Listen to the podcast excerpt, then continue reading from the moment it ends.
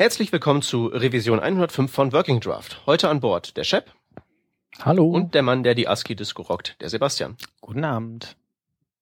Ich bin der Peter und ich habe die große Ehre, euch heute verkünden zu dürfen, dass wir keine News, dafür aber Themen haben. Immer mal was Neues. Ähm, und bei den Themen steigen wir mal ein mit ein paar ähm, ja, Dingen aus dem Dunstkreis Performance.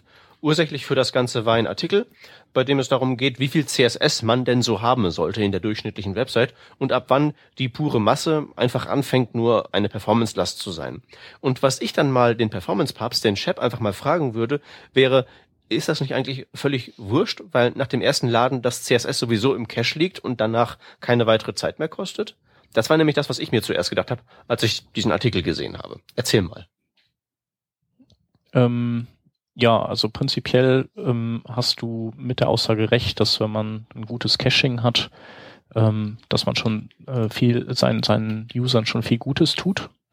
Ähm, gilt, gilt ja genauso für JavaScript. Ähm, aber ja, was halt ein Faktor ist, ähm, der, ähm, der dagegen spricht, auch beim Caching das CSS ausufern zu lassen, ist äh, natürlich zum einen die möglicherweise die, die Rendering-Zeit, also weiß ich nicht, wenn du, wenn du super, wenn du viele DOM-Nodes hast und ein großes CSS gegen das dann gematcht werden muss, ähm, das wäre halt jetzt die eine Sache, die Zeit kosten könnte. Ähm, und, und du hast auch generell diesen blockierenden Charakter bei CSS. Das heißt also, äh, genau wie JavaScript ähm, verhalten sich oder fällt sich CSS ähm, beim oder element, ist, ist es elementar wichtig für den initialen Seitenaufbau.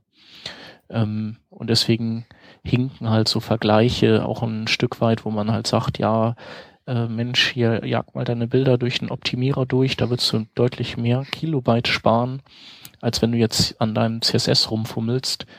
Äh, der Unterschied ist halt, äh, deine Seite, die, die läuft halt auch ohne die Bilder, aber die läuft nicht ohne CSS und die ähm, die läuft unter Umständen auch nicht ohne JavaScript.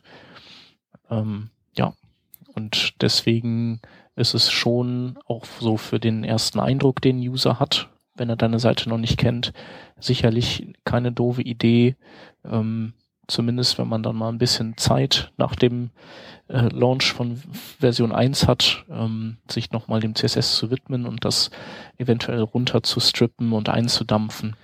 Okay, ähm, ähm, was ich mich dann frage wäre, wo muss ich denn dann kürzen, damit ähm, da ich maximales Ergebnis kriege für meine Kürzung? Also wo kann ich denn da was reduzieren? Ist das diese äh, mhm. ominöse äh, Selektor, ähm, Selektoreneffizienz, von der mal vor einiger Zeit alle geredet haben? Ähm, ja, die Selektoreneffizienz, äh, die, die ist äh, theoretisch und auch messbar vorhanden. Äh, in der Praxis spielt die aber keine Rolle. Ähm, in dem Artikel wird das auch äh, so äh, nochmal angesprochen. Also wenn man sich nicht so ganz grobe Schnitzer erlaubt, wie ähm, den äh, Universal-Selektor zu nehmen oder äh, zu viel von irgendwelchen Attribut, also, also Attribut-Selektoren ohne ähm, Tag oder sowas, dann ja, dann, dann passt das schon. Also das, äh, dieses Selektor äh, Matching, ähm, das frisst jetzt nicht so viel Zeit das, äh, im Vergleich zu vielen, vielen anderen Dingen. Da frage ich äh, mich Moment, doch, aber darf ich noch mal kurz? Ja, gerne. Mhm. Jetzt hast du gerade von den großen Böcken gesprochen, universeller Selektor und Attributselektoren. Ähm, warum die halt auf die Performance einen negativen Einfluss haben, ist, denke ich mal, klar. Sammeln halt alles ein. Ähm, aber was ich mich da frage, ist, kommen wir denn dann bei dem Problem der Selektoren irgendwann über diese Hürde drauf, dass wir von nur messbar auch zu spürbar hinkommen? Ähm, ich denke eigentlich eher nicht. Also das war mal, das ist halt so ein Ding, äh, dass, dass wir mit uns äh, so eine Faustregel mit den Selektoren, dass man da aufpassen sollte, die wir mit uns rumschleifen seit IE6-Zeiten weil, weil der halt einfach auch langsamer war und die Rechner langsamer war und da war das dann auch spürbarer. Ähm, aber man muss ja seine, ähm, seine Regeln, die man sich mal so aufgestellt hat, muss man halt auch immer updaten und schauen, ob das halt nach wie vor der Fall ist. Und äh, man kann das ja mittlerweile schön im CSS-Profiler ähm, vom Opera Dragonfly oder in den, im, in den DevTools von Chrome sehen, wie viel Zeit da drauf geht und das muss man einfach nur vergleichen mit der Zeit, die für andere Dinge draufgehen. Das, was ja da auch aufgeschlüsselt wird, wenn man sich diesen Wasserfall anguckt ähm, oder in, im normalen Profiler schaut, was da so los ist. Was ich mich dann da an dem Zug immer, immer frage, ist, ist das jetzt nicht vielleicht doch wieder ein Thema, gerade wegen den mobilen Devices und weil die ja auch so ein bisschen schwächer auf der Brust sind, vielleicht so ungefähr wie die Rechner, die auf denen damals der IE6 gelaufen ist? Und ähm, ist es nicht dann wirklich wieder ein Thema, weil die doch durchaus längere Zeit brauchen, das alles zu parsen und dann zu rendern?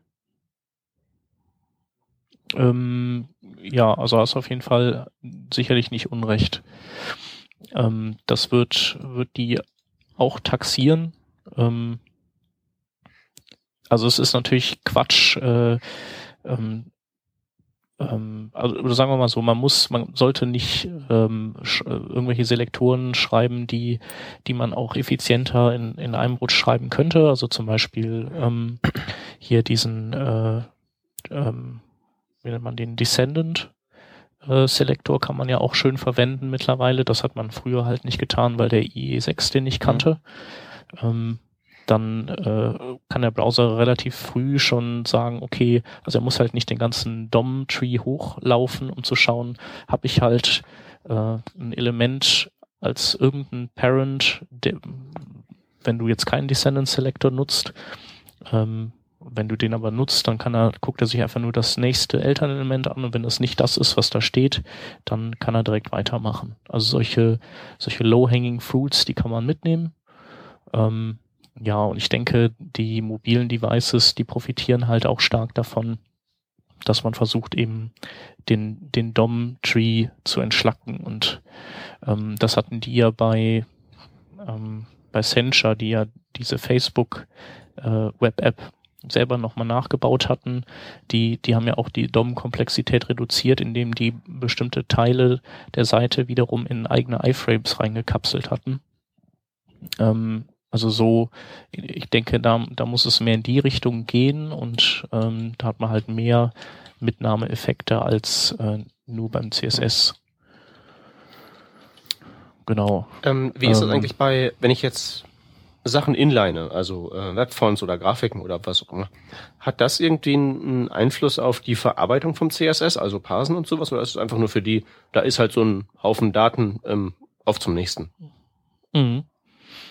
Ähm, ja, also die Verarbeitung oder das, äh, das blockiert natürlich die Seite schon länger, wenn du das tust, ähm, weil ähm, ja, weil das ganze CSS muss ja erstmal da sein, damit die die Seite vernünftig ähm, gerendert werden kann. Und äh, je mehr du inlines, desto länger dauert halt diese Phase. Ähm, was ich dann äh, gerne mal mache, ist, dass ich halt äh, alles, was geinlined äh, wird, auslager. Also dass ich das in ein zweites Style-Sheet auslager und das über JavaScript ähm, bei DOM Ready dann einklinke. Das heißt also, ich, ich habe erstmal ein schlankes CSS, was alles außer äh, eben äh, Binärdaten enthält, also keine Bilder und keine Fonts. Die klinke ich dann bei DOM Ready ein. Ähm, kann man sich überlegen, ob man das bei Fonts dann mag. Äh, da springt dann halt einmal, äh, springen die ganzen Fonts. Man kann auch bei Typekit das übrigens gut so machen.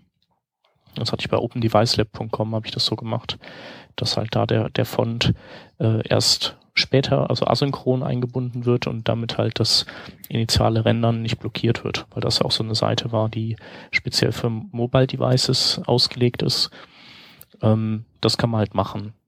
Ähm, und da ansonsten. Und da hast du ja. dann keine Angst, dass dir durch einen JavaScript-Fehler dann das Ding zerhauen du, wird, dass nee, es nicht du kannst ja das, wird.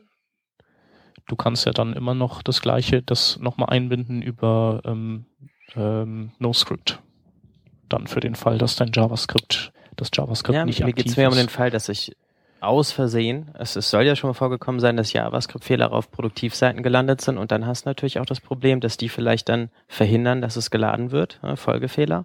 Und dann hilft ja auch das NoScript-Tag nicht mehr. Mhm. Kann natürlich Also- passieren, klar. Ja, ist jetzt auch wahrscheinlich eher, ich meine, Fehler sind immer schlecht und dann siehst du es Mhm. wenigstens direkt, ne? Wenn du einen JavaScript-Fehler hast. Ja, ich glaube, wenn JavaScript-Fehler so also auf einmal über einen hereinbrechen, dann vermute ich mal, dass viele Seiten, äh, egal was sie so treiben mit JavaScript, dann ziemlich im Eimer sind. Ähm, aber kann sein, ja. Also ich, ich kannte mal einen, der, der hat jahrelang immer ähm, im Web ist der ohne JavaScript rumgesurft, weil der hatte einen Virenscanner, der, der quasi so wie so ein Proxy-Filter gearbeitet hat und der hat irgendwie alles JavaScript zerschossen. Äh, so Leute sind natürlich dann, äh, die haben dann keine graceful Degradation, sondern eine ziemlich, ziemlich hässliches Web, gucken sich an. Na gut, da muss man typischer Fall von selbst dran schuld. Ja, genau. Ja, keine Ahnung, also und die Mobilfunkprovider oder so, die ja auch teilweise Proxys haben, die irgendwas komprimieren und so, die, da habe ich jetzt bisher noch nicht gehört, dass die JavaScript zerstören. Das wäre jetzt noch so ein Fall, wo ich Angst hätte, da hätte ich dann eher so bei so Dingen wie äh, IE, äh, HTC-Files oder so, da traue ich dann nicht allen ähm, so über den Weg, dass die das auch fehlerfrei durchleiten. Ja. Naja, es reicht ja schon, wenn die irgendwie dann dein äh, HTML anfassen in dem, und, und darin rumfuhrwerken, dass dann Mhm. ähm, JavaScript Ja, dann kann irgendwie auch sein, ja. Das langt Klar. ja schon. Ja, ja. Jetzt habe ich aber dann, Ähm. dann nochmal eine, eine Frage generell.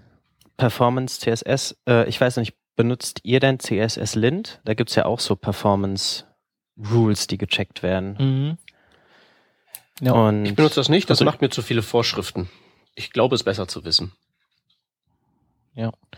Ähm, ich mache es auch, ich benutze es auch nicht, aber kenne das Projekt auch. Ähm, und also es schadet auf jeden Fall nicht. Aber ich halte es jetzt nicht für so ähm, relevant wie vielleicht JS Hint oder, oder sowas. Ja, ich habe es ich hab's nämlich auch eigentlich so standardmäßig als Grunt-Task in Projekten drin.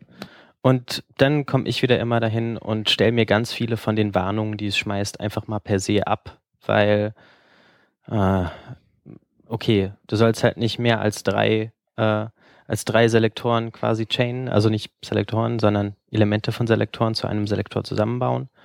Und da denke ich mir auch so, okay, manchmal habe ich den Fall, dann brauche ich halt drei und normalerweise will es nur zwei und dann hagelt es mir wieder Warnungen und dann wird das Ganze wieder unübersichtlich. Da denke ich mir auch, ah, ein bisschen mehr, ein bisschen Mhm. mehr konfigurieren, dann würde ich es vielleicht sogar mehr nutzen. Also wenn Ja, man das es ist halt, könnte. das ist halt auch die Frage, du, du, du kannst halt CSS, glaube ich, auch einfach schlechter prüfen, weil bei JavaScript, bei Programmieren ist es ganz klar, da gibt's richtig und falsch.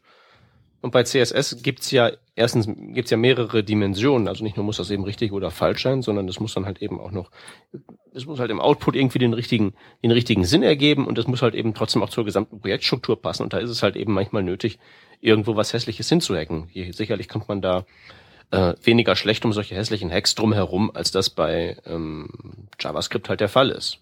Also manchmal muss es halt eben ein, äh, important sein, wenn du halt eben nicht die Selektoren zu lang lassen willst. Hm. Ja, das sehe ich. Solche Situationen kommst du halt anderweitig nicht. Genau, das sehe ich ähnlich. Dann hast du nur diesen bei JS Hint, äh, bei CSS Lint die Möglichkeit, irgendwie das Generelle abzuschalten, ja, nein, und dann ah, geht der Nutzen auch wieder Richtung Bergab von dem Ding. Mhm. Ja, es ist halt äh, wirklich sehr subjektiv und natürlich auch, denke ich, besonders dann ein gutes Tool, wenn man äh, auch OOCSS-Fan ist, ähm, weil es halt von der Nicole Sullivan und dem Niklas Sarkas äh, ja, und, und Nicole Sullivan ja da von den Zweien so die CS, der CSS-Experte ist. Also ich glaube, das ist schon ein bisschen zugeschnitten auf die. Genau. Ähm, welches Tool ich persönlich auch noch ganz gut finde, ist äh, also so ist äh, DOM Monster. Also äh, für für eben so das das ist jetzt nicht unbedingt direkt CSS, aber es sagt einem halt auch äh, dein dein DOM ist halt jetzt so und so groß und da da halt das DOM auf viele andere Dinge Auswirkungen hat, wie unter anderem eben auf CSS.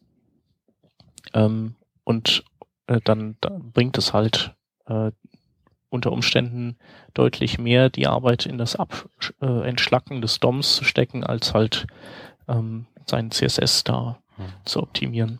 Und es sagt aber auch so Dinge wie, du hast so und so viel Elemente, die zum Beispiel Opacity benutzen und sobald der Opacity-Wert nicht eins ist, dann äh, dann äh, hat das Mobilgerät zum Beispiel, der mobile WebKit, irgendwie mehr Arbeit, ähm, das zu rendern, als wenn das eben keine Opacity hat oder so. Dann kannst du halt überlegen, mache ich es halt äh, mit, ähm, also setze ich da einfach ähm, RGB-Werte ohne Transparenz, die die vielleicht äh, oder äh, benutze ich RGBA oder sowas und habe dann am Ende erziele ich den gleichen Effekt farblich, wie wenn ich halt eine Opacity draufgesetzt hätte. Ähm, genau. Gut, wenn, wenn wir schon über sowas sprechen, dann will ich Recess von Twitter nicht unerwähnt lassen, wobei ich dazu sagen muss, äh, ich habe es selber produktiv noch nicht eingesetzt. Aber das gibt es natürlich auch noch im Bereich des CSS-Linting. Mhm. Was macht das? Das ist im Prinzip ähnlich wie äh, CSS-Lint. Das ist halt ähm, kannst halt sagen über verschiedene Konfigurationsflex, ja, ich möchte gerne, dass du mein CSS oder mein Less, wer das noch schreibt, äh, überprüfst, ob ich keine IDs als Selektoren verwende und äh, dass ich keine Universalselektoren verwende etc. Also es gibt es einfach auch, kann ein bisschen weniger als äh, CSS-Lint und ist dabei genauso unflexibel. Gibt's aber halt. Okay. Funktioniert halt auch mit Less, ja. wer das denn mag. Mhm. Okay.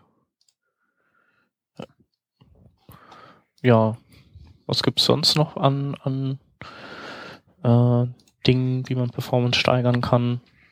Ähm, wie wär's mit, wenig, ja wie wär's mit weniger machen? Weniger machen? Ja, und dann halt eben öfter mal die Pseudo-Elemente rausholen. Hm. Ja. Das habe ich letztens auch gemacht. Das, Damit habe ich halt einen Dom abgespeckt gehabt. Ja, das, das, das setze ich im Moment auch mit relativ mit Erfolg ein, wenn es dann halt eben so.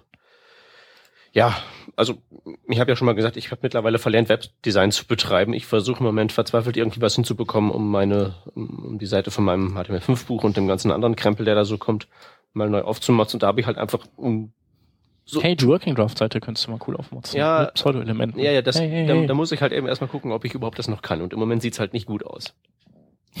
äh, aber ähm, was ich halt da zumindest, sagen wir mal, von der Struktur und von der Einfachheit des Ganzen mit Erfolg einsetze, sind halt eben Pseudo-Elemente. Wenn, da, wenn da eben nicht viel Zeug ist, kann man da halt eben auch nicht schief machen. Und vor allen Dingen wird das CSS auch einfacher. Ja. Also das, das ist auch was ganz Wichtiges, irgendwie mal wirklich CSS zu denke ich mal, zu begreifen, wie das wirklich funktioniert und das auch so aufzunehmen, wie das ist. Und das hat halt in den letzten Jahren bei mir sehr viel geholfen. Wenn man halt eben so versteht, okay, allgemeine Regeln machen und dann immer spezieller werden und das halt eben auch wirklich so zu tun. Und nicht nur so zu wissen, so geht das, sondern es auch wirklich zu machen, hilft halt auch sehr viel. Ja, generell muss man Klar. überhaupt sagen, ne, ich meine, Y-Slow hat ja auch dann den DOM-Element-Counter drin und sagt dir, wenn es findet, dass du zu viele DOM-Elemente auf einer Seite verwendest, das gehört ja dann, spielt ja auch mit rein. Und da gibt's ja zum Glück dann Tools wie eben Y-Slow, die das auch noch mit abchecken. Ja. Ja, äh, hier der ähm, Page Speed Service ist ja auch super cool von Google. Ähm, kann man auch empfehlen.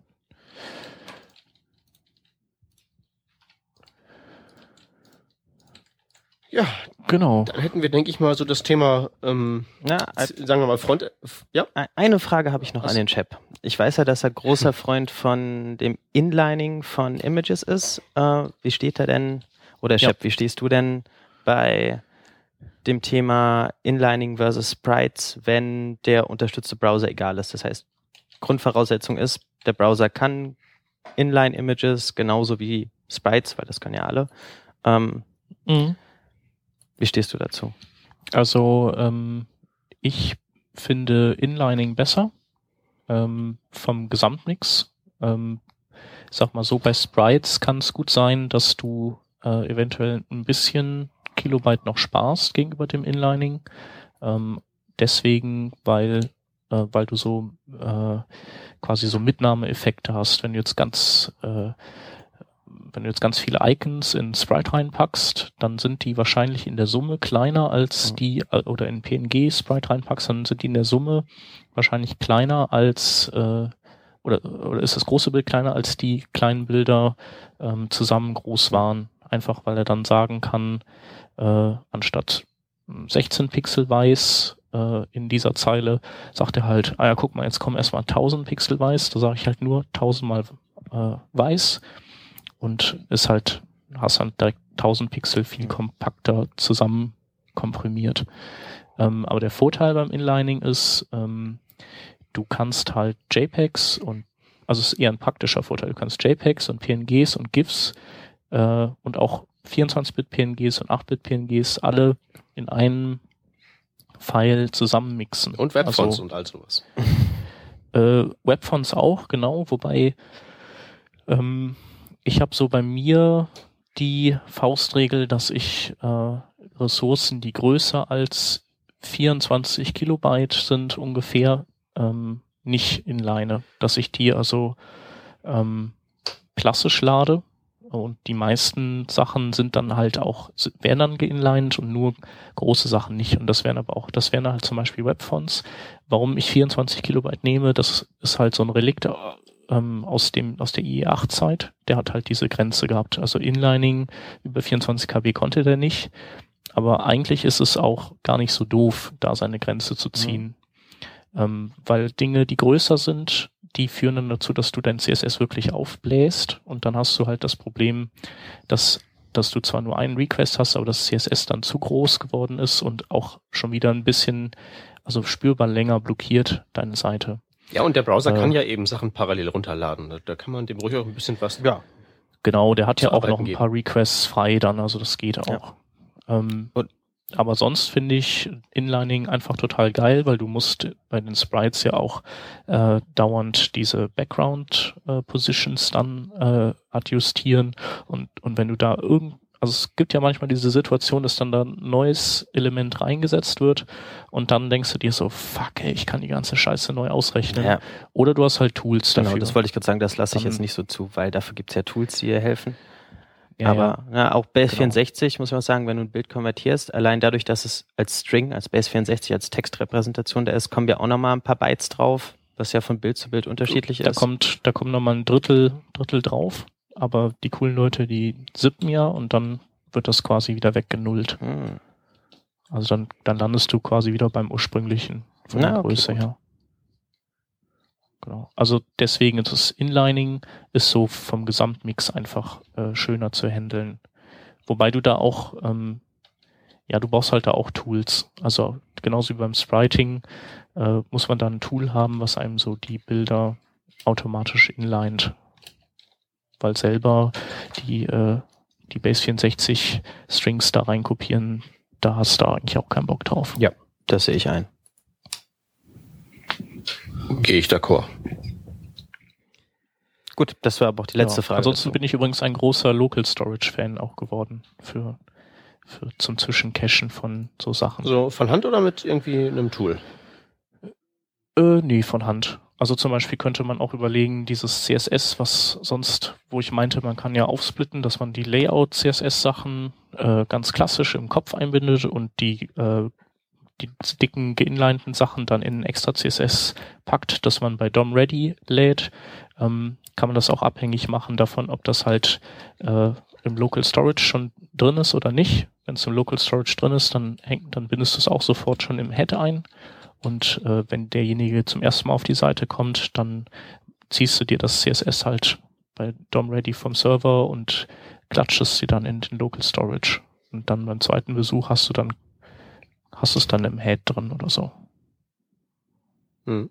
Ich meinte nur, es gibt ja noch so Sachen wie Basket.js, die das ja auch irgendwie nochmal in eine Mhm. Library reinpacken, aber braucht ein ausgewachsener Mann nicht, sagst du. Nee. Hallo, Local Storage API ist doch voll easy. Das stimmt. Jo. Okay. Ähm, wollen wir noch mehr Performance machen, aber bei einem anderen Thema? Oh ja, gerne. Machen wir. Okay. Ähm, ja, wer möchte es eröffnen? Ich habe das Gefühl, dass ich diesmal jetzt die Fragen beantworte. also als zweites Thema haben wir uns rausgesucht ähm, äh, Webworker, weil da gab es einen schönen Artikel, ähm, der nochmal die Webworker erklärt und ähm, darauf hinweist, dass man mit Webworkern ähm, ja bestimmte äh, Programmabläufe in JavaScript deutlich beschleunigen kann, weil ja, Moment. Was heißt beschleunigen?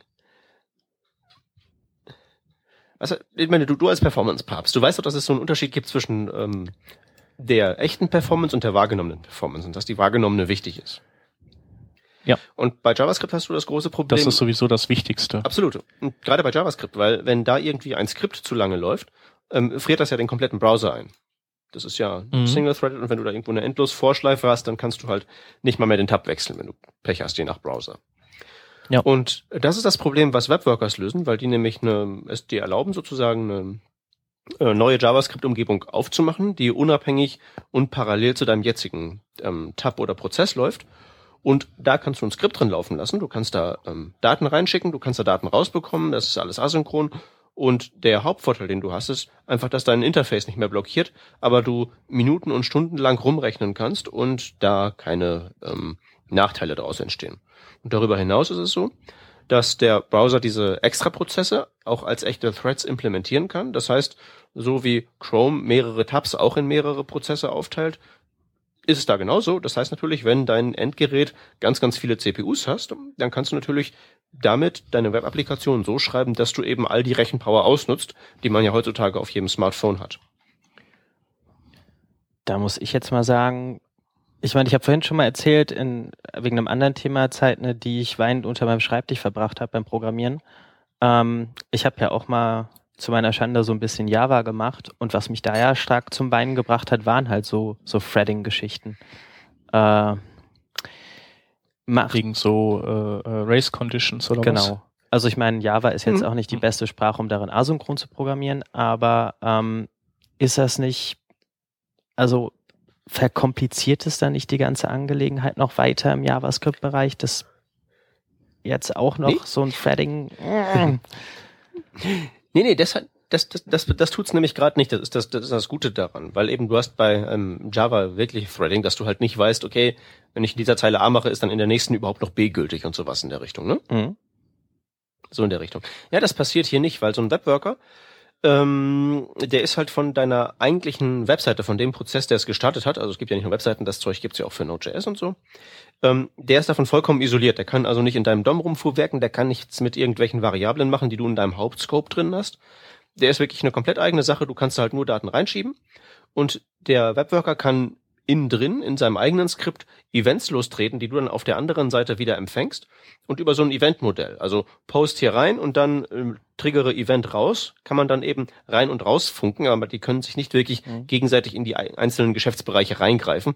Und deswegen ist das eben äh, nicht kompliziert, sondern ähm, buchstäblich eben idiotensicher. Das heißt, es gibt dann auch bei den Webworkern nicht irgendwie das Problem, also Webworker dürfen nicht aufs DOM zugreifen zum Beispiel, weiß ich, glaube ich noch. Genau. Und äh, genau. das heißt, ich renne da in keine Probleme, dass mein Webworker nee, irgendwie nee. gleichzeitig was macht wie mein Hauptprozess und die an einem Event äh, Element rumfuhrwerken können oder so. Nee, völlig ausgeschlossen. Das ist wenigstens mal gut gedacht. Besser als in Java. Nee, es ist halt auch, es ist auch, es ist auch wirklich total einfach. Du, ähm, also jetzt Code im, im Podcast runterbeten ist ja normalerweise nicht so, aber das ist hier tatsächlich super einfach. Du sagst einfach, ähm, in deinem Browser, in deinem JavaScript war so und so gleich New Worker und gibst da drin die Skriptdatei an, die dieser Worker ausführen soll. Äh, wenn du ähm, ganz modern bist, kannst du dir auch ähm, aus Inlines, aus Skript, im Skript ein Skript bauen, das als Blob abfassen und dann das Blob-Objekt als für den Worker-Constructor nutzen. Dann brauchst du keine externen JavaScript-Dateien. Auf jeden Fall startest du dieses Ding eben mit dieser Skriptdatei. Diese Skriptdatei wird dann eben da drin ausgeführt. Dieser Worker simuliert so einen halbfertigen Browser. Also der hat zwar keinen DOM, aber der zum Beispiel ähm, das Navigator-Objekt, dass du halt eben Browser-Sniffing betreiben kannst und so. Das Nötigste ist da. Aber sonst hast du in dieser Umgebung wirklich nur deine Standardumgebung von JavaScript mit Array und Object und Number und den ganzen Basistypen. Und sonst gibt es halt da drin wirklich nur das, was halt eben entweder im Rahmen dieser wir machen hier eine rudimentäre Umgebung auf da reinkopiert wurde oder eben das, was du dann von außen in den Webworker reinsteckst. Weil wenn du diesen Webworker erstellt hast mit New Worker, kannst du auf diesem erstellten Objekt mit Post Message allerlei Daten reinstecken. Ähm, das kann wirklich alles Mögliche sein, also von einfachen JavaScript-Datentypen bis hin zu zum Beispiel Blobs und Files und ähm, Canvas Pixel Arrays und sowas alles. Das kannst du alles reinschieben. Dann wird da drin rumgerattert. Der kann in seinem eigenen Prozess gerne blockieren. Da kann also gerne eine Endlosschleife drin sein oder sowas. Mhm. Und wenn er fertig ist, macht er halt eben auf seinem globalen Objekt ähm, ein Post-Message. Das heißt dann eigentlich nur, okay, ich schicke jetzt eine Nachricht zurück an die Webseite, die empfängt das auf einem Event, dem On-Message-Event, und das ist alles, was man wissen muss, um diese Dinger zu bedienen. Und wir haben, Mehr gibt's da nicht. Wir haben ja dann in der, Vorbe in der Vorbesprechung schon ein bisschen drüber gesprochen, dass ich mir da jetzt so keinen Use Case direkt mal ausmalen kann, wo mir das unbedingt weiterhelfen würde in meiner täglichen Arbeit mit JavaScript oder auch in meiner untäglichen Arbeit. Ja. Was machst du denn in deiner täglichen Arbeit mit JavaScript? Was, welches Problemfeld beackerst du? Web-Applikationen, würde ich mal behaupten. Ja, alles so von ja, ich äh, drück was, es passiert was auf dem Server, es kommt was zurück und dementsprechend verändert sich das UI. So Geschichte. Ah, okay. Mhm. Ja, dann brauchst du es tatsächlich nicht, weil du äh, lagerst ja die schwierige blockierende Arbeit auf den Server aus. Guter Punkt, ja. Was brauchst du dann noch nicht blockieren, nicht blockierende Prozesse im, im Client. Wenn du dazu übergehst, im Client Sachen zu machen, die sehr lange dauern, dann sieht die Sache wieder anders aus. Also ein Beispiel, was ich zum Beispiel mal verwendet habe, war ein, eine Canvas-Spielerei, die Gesichtserkennung macht. Gesichtserkennung, wissen wir ja, das ist performance-technisch kein Kindergeburtstag. Und was dann tatsächlich ähm, diese Library getan hat, war einen Webworker aufzumachen und eben diesen langen Erkennungsprozess da drin auszuführen der, ähm, das Resultat war davon natürlich, dass das, das waren in diesem Fall die Gesichtserkennung von so einem Live-Feed mit Get User Media die Webcam ausgelesen. Das ruckelte natürlich. Mhm. Aber es ruckelte halt eben wirklich nur das Rendering der Canvas. Der Rest der Webseite flutschte weiterhin wunderbar. Weil eben dieser langwierige, blockierende, zuppelige Prozess eben ausgelagert war, dahin, wo er nicht stört. Und gegebenenfalls konnte der sich da halt eben eine eigene CPU krallen und die komplett besetzen. Mhm. Störte mich nicht, weil Rest der Webseite lief super flüssig. Das heißt, in dem Moment, wo du wirklich schwere Berechnungen ähm, auf dem Client abfeiern möchtest, da brauchst du das. Wenn du das nicht machen, zu machen hast, weil halt eben da keine, kein großes Number Crunching stattzufinden hat, brauchst du das nicht. Mhm. Ja, ich habe es ja gerade gesehen in dem, in dem Artikel, durch den wir darauf gestoßen sind, beziehungsweise deswegen wir das besprechen, da ist ja auch eine Demo zu einem Raytracer drin, wo man dann die über ein Select-Feld Webworker anschalten kann, beziehungsweise auswählen kann, wie viel man haben möchte, um diese Berechnung durchzuführen und ausschalten kann. Und da merkt man es dann doch, also da ist es schon echt merklich, was da äh, der Unterschied ist zwischen keinem Webworker und zwei Webworkern beim Berechnen. Da geht's nämlich wirklich mal gern in über eine Sekunde Unterschied. Das ist schon beeindruckend. Ich weiß nicht, vielleicht hilft das ja sogar beim, wenn man jetzt irgendwie ganz viele äh, Objekte aus irgendwelchen, ja, ich, ähm, ja, ich, also so Templates erzeugt. Vielleicht ist das schon so ein, so ein Real-World-Use-Case, ja, ich, was man Webworker Ich stelle mir das auch gerade vor. Ja, muss, man, muss, man muss ein bisschen aufpassen. Ähm, weil ähm, die Kommunikation auch wieder Zeit braucht, meinst du? Nee, die Kommunikation ist gar nicht so das Problem. Das Problem ist der ähm, äh, ich, der ähm, na, der Startprozess. Also einen Worker zu erstellen, neue Skriptumgebung aufzumachen, das ähm, alles zu laden und so, das dauert relativ lange. Also ein Worker hat sehr hohe ähm, Startup-Kosten, der frisst auch relativ viel Speicher. Ähm, deswegen mhm. würde man, also muss man mit den Dingern eventuell halt sehr sparsam umgehen. Man muss da eventuell was recyceln, also man hat zwei schwere Rechen, ähm, Aufgaben, die gelöst werden müssen. Die Worker, die beiden müssen aber nie gleichzeitig gelöst werden. Dann macht man halt einfach nur einen Worker auf und postet dann eben eine Nachricht in Format A oder Format B da rein. Und je nachdem wird dann eben da drin Berechnung A oder B ausgeführt. Aber der Worker an sich, der Prozess ist recycelt. Ähm, also darf man nicht leichtfertig mit umgehen. Das hat auch wirklich Impact, wenn die Dinger lange laufen. Und die sind schwer zu debuggen. Okay, aber du könntest den doch anfangs hochstarten und dann hast du den einfach in der Hinterhand für wenn du den mal brauchst. Ja klar, das geht. Also die können mhm. auch gerne lange laufen. Da spricht halt nichts gegen, sofern die Browser-Implementierung eben passt. Ja. Ja, ich stelle mir das auch gerade vor, guter Use Case, eventuell viele Objekte sortieren oder Arrays sortieren. Wenn ich halt wirklich hunderte oder tausende von Objekten habe, könnte ich mir durchaus vorstellen, dass da auch ein bisschen was an Performance dran rausspringen äh, würde. Ja, also das sind zum Beispiel, also das ist halt eben so das, das klassische, der klassische Use Case, den ich halt eben immer raushole, ist wirklich dieses, ähm, mit der Gesichtserkennung, weil das ist halt klar, dass das lange braucht. Und bei den Grafiksachen wie auch bei dem Read Ray Tracer ist das halt eben Logo. Aber was ich zum Beispiel auch wirklich mal hatte, war, dass jemand sagte, das ist genau die Lösung meiner Probleme. Wir müssen eine Google Map anzeigen, auf der irgendwie tausend Marker sind und die stehen in Beziehung zueinander. Und diese Beziehung muss halt eben ausgerechnet werden. Und wir haben halt eben nicht die Möglichkeit, das auf dem Client zu machen, haben wir bisher jedenfalls nicht gehabt, weil halt eben Blockade friert ein, 15 Sekunden Sperre, mhm. dann meckert Internet Explorer rum und so. Und damit hat dieser Mensch mit der Karte halt eben die Möglichkeit gehabt, diese ganze Sache in den Client zu verlagern und dann natürlich dem Nutzer die Möglichkeit gegeben, das Ganze ja viel dynamischer zu machen. Ich ziehe am Schieberegler, da verändert sich was nach einer gewissen Pause, aber ich muss nicht eben dauernd mit dem Server reden. Das klingt wirklich nach einem echt guten Einsatzzweck. So, was man auch machen kann, ist, ähm, da habe ich ähm, zufälligerweise just heute dran rumrecherchiert, man kann in diesen Webworker wirklich allerlei Daten reinstecken. Also das ist ja zum Beispiel so ähm, mit anderen HTML5-APIs, wie jetzt zum Beispiel dem schon erwähnten Web Storage, die können ja nicht wirklich viel schlucken. Die nehmen Strings und das war's dann. Bei den Webworkers ist es so, ähm, da kann man wirklich alle Arten von Datentypen reinstecken. Also mehr als man in JSON ausdrücken kann. Man kann da Objekte reinstecken, die zum Beispiel zyklische Referenzen haben. Man kann da ähm, Binärdaten reinschieben, also Blobs oder, oder Files, die man aus der File-API gewonnen hat, die kann man da reinschieben. Und wenn man halt eben dann ein, ein Gigabyte-File zu öffnen und zu analysieren und dann zu sortieren hat, damit ist das kein Problem. Das ist der sogenannte Structured Clone Algorithm, der da am Werke ist. Dass man da also ähm, hier Array-Buffer und alles Mögliche reinschieben kann. Ich kann mir auch vorstellen, dass für sowas wie äh, kleinseitiges Bild verkleinern vor dem Hochladen sowas auch gut einzusetzen ist, oder? Mm, das ist, glaube ich, eher trivial. Ähm, ja? Brauchst du nicht. Okay. Normalerweise musst du einfach nur verkleinert auf eine Canvas drauf rendern und dann sieht das schon gut aus, falls du da jetzt nicht irgendwie deinen eigenen Filter da anwenden möchtest. Also okay. für optimalste ja, Kantenglättung. Aber ich denke mal, die meisten Browser haben es mittlerweile raus. Also dafür jetzt nicht. Aber wenn du halt eben da noch weitergehende Sachen mitmachen möchtest. Hm? Ja. Klar. Und was, ja, du hattest ja letztens mal einen Artikel, Sebastian, auch gepostet, wo du eine Art äh, quasi so ein Videostreaming mit Webtechnik, mhm. also nicht Audio, aber Videostreaming mit Webtechnologie ja. äh, gezeigt hast. Und äh, da gehst du ja auch hin und greifst äh, auf der einen, auf dem einen Client äh, auf die Webcam zu oder auf Get User Media. Genau. Und packst das in eine Canvas, ziehst die dann die Bilder raus und äh, kodierst die in in irgendein x-beliebiges Format, also JPEG oder sowas, schiebst es per ähm, WebSocket zu einem anderen Browser rüber und der paintet das dann auf die Canvas ja, also wieder drauf. Es ist mehr, also es geht halt über den Server und es war halt dann der andere Browser paintet es dann nicht auf die Canvas in meinem Beispiel, was ich da hatte, sondern ich habe es halt wirklich als Image-Ressource, als JPEG dann zum Beispiel äh, verfügbar gemacht über eine URL, die halt dann im, in okay. dem anderen Client, der das Bild angezeigt hat, äh, dann in einem bestimmten Intervall einfach wurde diese Ressource aktualisiert.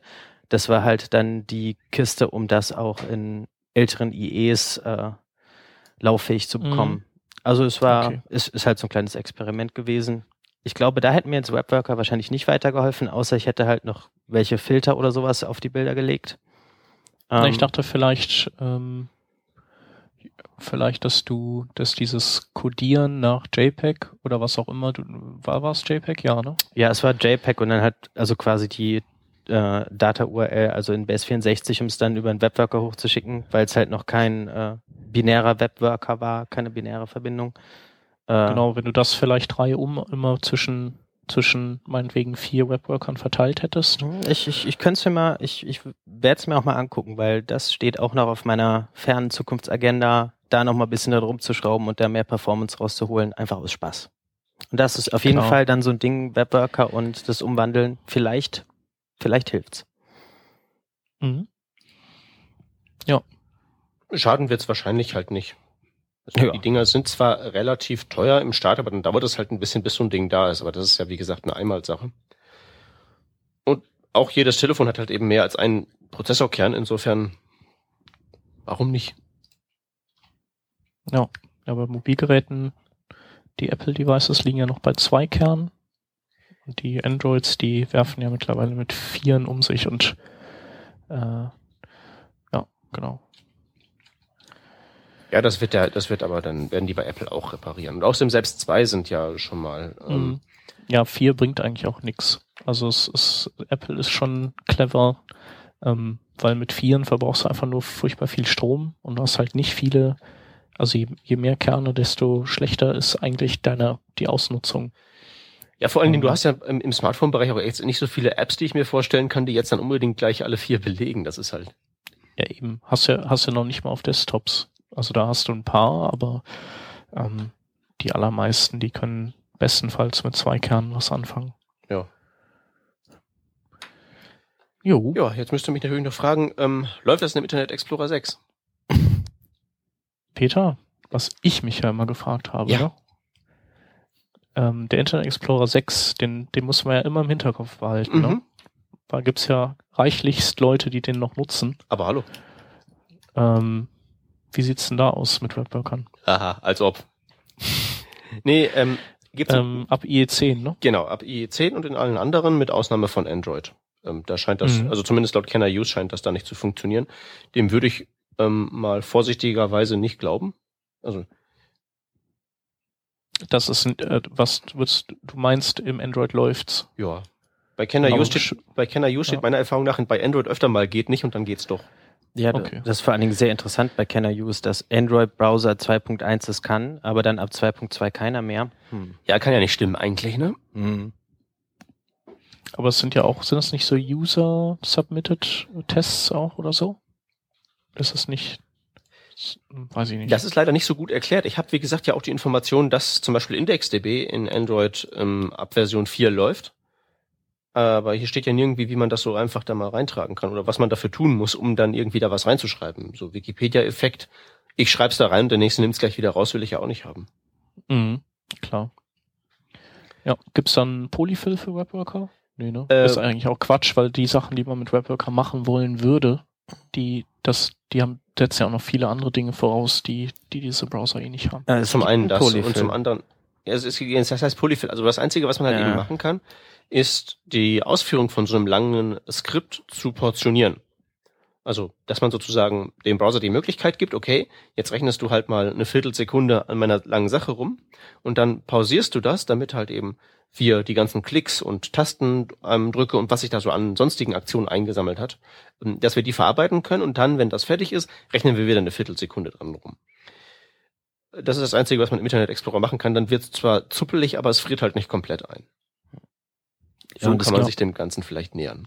Es gibt halt dieses Polyfill, was ich in der, aber nicht empfehlen würde dann für den IE, der, was quasi die Syntax nachbaut, so dass man nicht irgendwie in seinem eigenen Code unterscheiden muss zwischen kann er, kann er nicht. Äh, Das Ganze bleibt dann single-threaded und wird wahrscheinlich auch einfrieren, weil der Code sieht so aus, als könnte er das nicht, äh, könnte er nicht sagen, hier, ich rechne jetzt mal so und so lange, dann höre ich auf und dann mache ich weiter. Ich glaube, das geht auch pau nicht pauschal, oder? Nee, also da muss man auch schon nicht. seinen Code darauf vorbereiten. Genau. Oder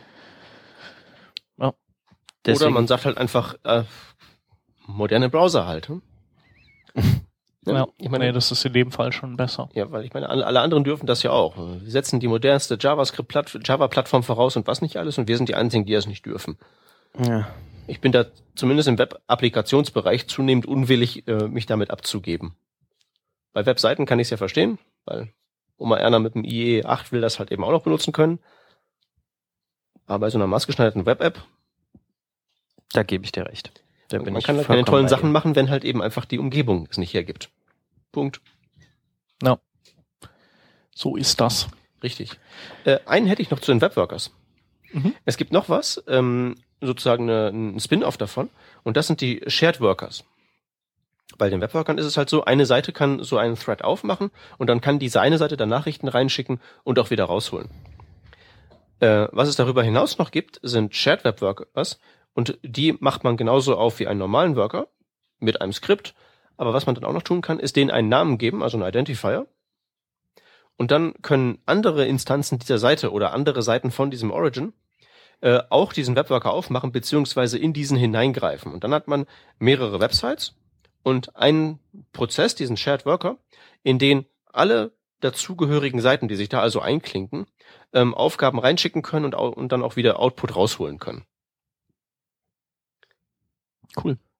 Und äh, das ist so- das, äh, das verwendest du bei deinem äh, Präsentationsframework, ne?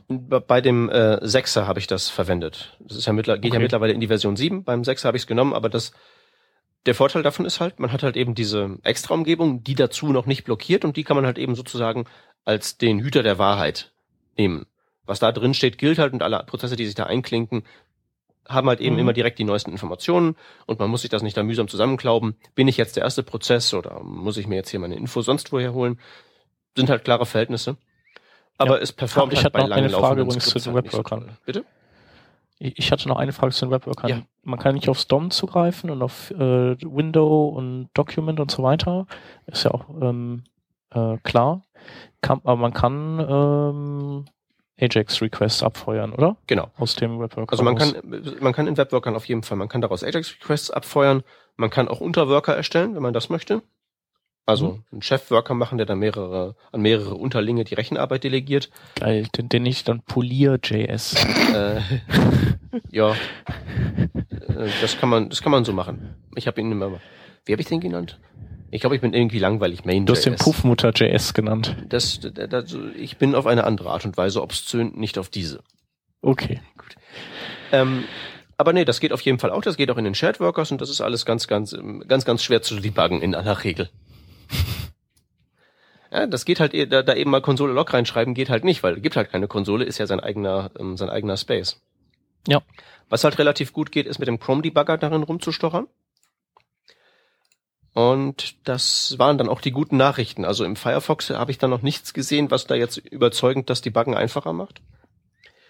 Vom Internet Explorer brauchen wir gar nicht zu reden und beim Rest, ähm, soweit ich das weiß, gibt es dann Opera auch nichts. Zumindest gab es da nichts, als ich zuletzt nachgeschaut habe. Debuggen ist halt schwierig. Deswegen Ja. ist es am einfachsten, wenn man da wirklich halt nur die stumpfen Rechenaufgaben reinpackt. Wenn sozusagen das Einzige, was darin kaputt gehen kann, wirklich der Algorithmus ist. Und ob der Algorithmus funktioniert, kann man ja besser dann in einem Unit-Test zu Hause dann nachvollziehen und muss dann nicht im, in der Live-Version rum, Mhm. rumkrabbeln. Klar. Die äh, Shared Workers noch eine Frage, die äh, in welchem Browser laufen die? Äh, WebKit und äh, Opera, sonst sieht's finster aus. Okay. Also kein Internet Explorer, kein Firefox. Mhm. Alles klar. Ja. Ist, ähm, da- also das geht aber dann auch wirklich schon in den Bereich so Spezial-Use-Case rein. Ich glaube nicht, dass die Welt darauf dringend wartet, aber Mhm. es ist schön, dass Klar. es da ist. Wenn ich Ja. jetzt, wenn ich ähm, mittlerweile Cross ähm, äh, ähm, Website äh, Kommunikation haben will, also nicht Cross Website, sondern innerhalb eines Origins zwischen mehreren Instanzen des gleichen Dokuments oder von Dokumenten, die zueinander gehören. Ähm, was ich mittlerweile machen würde, beziehungsweise bei der siebten Iteration meines Präsentationsframeworks dann auch mache, ist ähm, mit ähm, Web Storage zu arbeiten.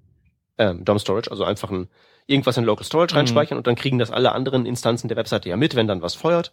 Da hat man dann zwar ganz eigene Probleme von wegen ähm, ähm, das Ganze synchron halten, weil das halt eben äh, ja, das ist ja nicht, das sollte synchron sein, aber aus Performancegründen ist es dann doch nicht synchron. Genau, und deshalb muss man dann halt eben, wenn irgendwie in zwei, äh, in zwei Seiten sozusagen gleichzeitig auf Taste X gedrückt wird, dann muss man halt eben aushandeln, wer hat jetzt recht. Ähm, Das ist halt schwierig, aber zumindest für so einfache Sachen wie auf zur nächsten Folie reicht das halt. Und es geht Ja. eben auch im Internet Explorer 8, was natürlich nicht zu verachten ist. Mhm. Ja, manchmal steckt im Achter Überraschendes. Ja, das ist aber, glaube ich, das Einzige, was da wirklich so HTML5-iges drin ist, oder? Oh, ich finde, ich, man freut sich doch auch über so kleinere Sachen, dass zum Beispiel JSON Parse und JSON Stringify von dem unterstützt wird. Irgendwie oder Local Setter Storage. und Getter im DOM. Aber äh, Kam- Kamerad, wenn das für dich äh, jetzt schon in, in, in, in Zukunft sozusagen, also Also ich finde das schon, ich, ja, also, hey, für IE8 ja, fand okay. ich das schon ganz gut.